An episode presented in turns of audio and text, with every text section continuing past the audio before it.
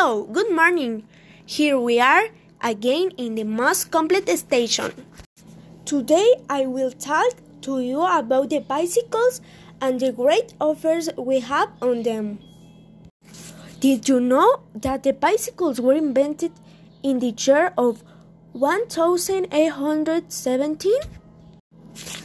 If you didn't know, write down the data. After they went on sale, many wanted to buy it, but it was very expensive. But time when the inventors modified it, uh, they become cheaper, but in a longer time they don't was the more used. And well, those were some data for the bicycles. I want to tell you a little about the new bike 2000 Pro. It has higher velocities and some very good tires to go anywhere. And the best of all, is very accessible. Do not delay, go and buy it.